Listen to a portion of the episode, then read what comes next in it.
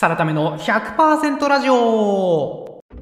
この番組ではブラック企業からバイト100倍にホワイト企業に転職を成功させてぬくぬく YouTuber してる私サラタメがサラリーマンの皆さんのために100%なっちゃう情報をお届けいたします。ということで今回のテーマは前回に引き続き歴史思考をテーマに話させていただきます。人気ポッドキャストあの古典ラジオ MC 深井龍之介さんが書かれた本歴史思考を題材にですねなんだっけな。あ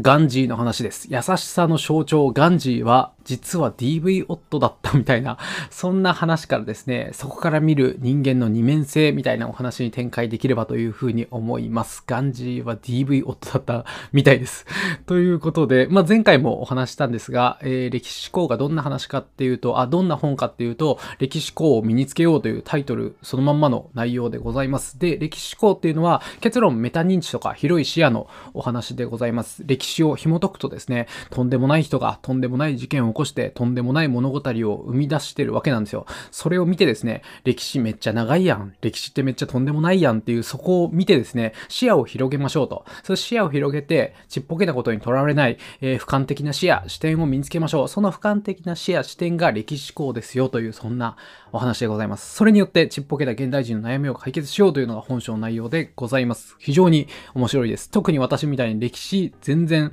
わかりませんっていう 歴史に関してアホな人であればあるほど面白いと思います。すごく、なんだろう、堅苦しく、古典ラジオは結構マニアックなお話入ってるんですけど、うんうんうん、そうなんですよ。歴史校、この本は非常にシンプルな、簡単なお話が多いんで、全然読み物としてシンプルに面白いかなというふうに思います。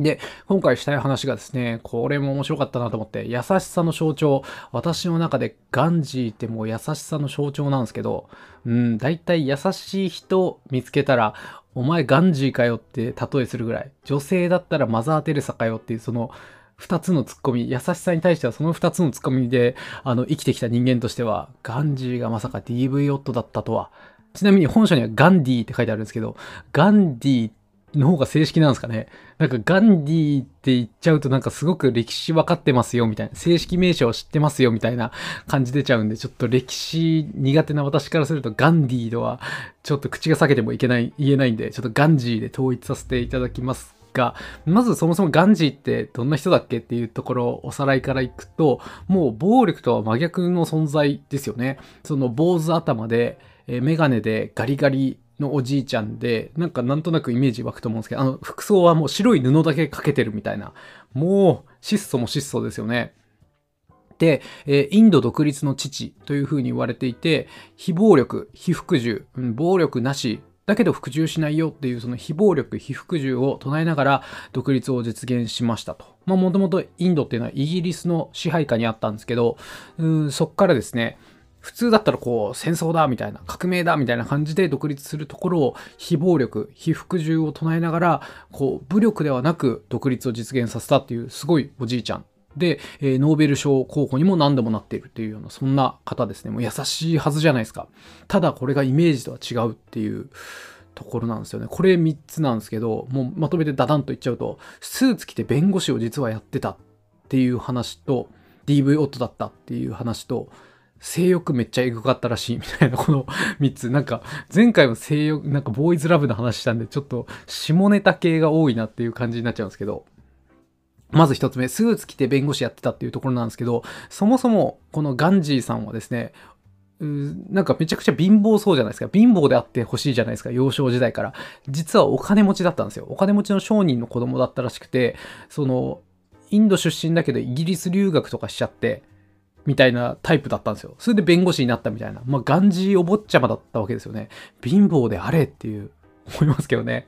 ここがまずイメージ違います。そ、それで13歳で結婚しましたと。まあ、これは当時のインドでは一般的だったみたいですね。めちゃくちゃ若くて、そのヤンキーみたいなノリで結婚したわけではなく、13歳で結婚は当たり前だったらしく、まあ、まだ少年だからっていうのはあるかもしれないですけども、すごく嫉妬深かったらしくて、その奥さんを部屋に閉じ込めたりとか、ボッコボコに暴力したりみたいなことをやってたという記録が残されてるみたいです。あとなんか奥さんの宝石を勝手に売り払っちゃうみたいな、それなんかもう暴力とは関係ない普通に嫌なやつやな、みたいなエピ ソードもあります。しかもこれですね、なんか補足的に書いてあったのが、これなんで宝石を勝手に売り払っちゃったかっていうと、さっき言ったそのイギリスの留学に行ってるんですけど、その費用に充てるためみたいな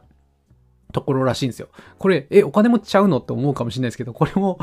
うん、ちょっとイメージ違くて嫌だなと思うんですけど、えー、お金持ちはお金持ちだったんですけど、ガンジーさんはあんま勉強ができなかったらしいんですよ。なんかそんなに、うん、勉強ができなかったらしくて、それで親に、こいつ留学させてもあんま意味ないんちゃうっていう話になって、留学費用をケチられてたらしいです。ただ、えー、俺は留学したいみたいな。だから本当に、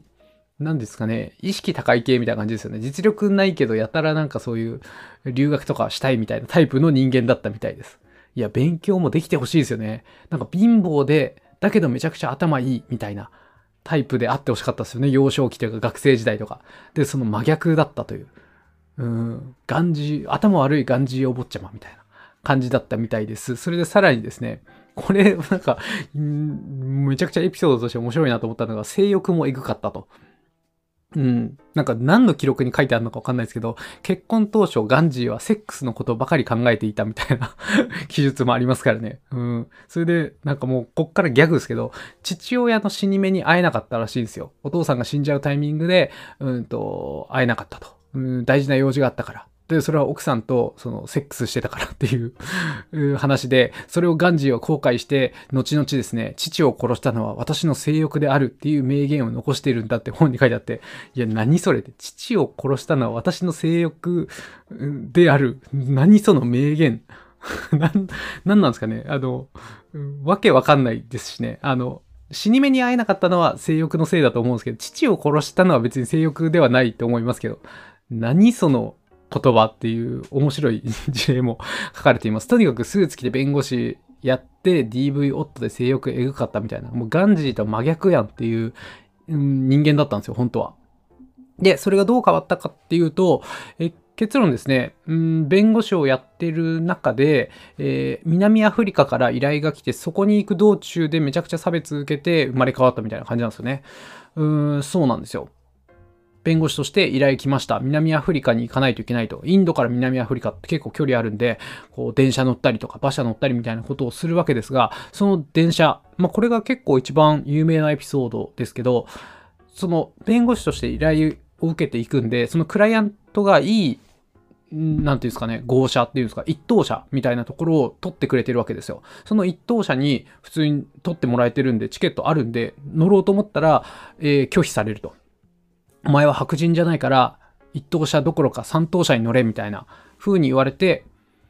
んいや、なんでだよと。もうここでも非暴力、非服従ですよね。別に暴力とかしないですけど、従わないと。まあ、それは従わないですよね。権利あるんですから。っていうことをやったら、だけど電車から放り出されてしまって、なんか野宿したりとか、その先もですね、電車から降りた後も馬車でぶん殴られたりとか、警官に暴行されたりとか、ホテルで宿泊拒否されるみたいな経験をするんですよ。この南アフリカに行く道中で。それで、これ差別えぐいなということで、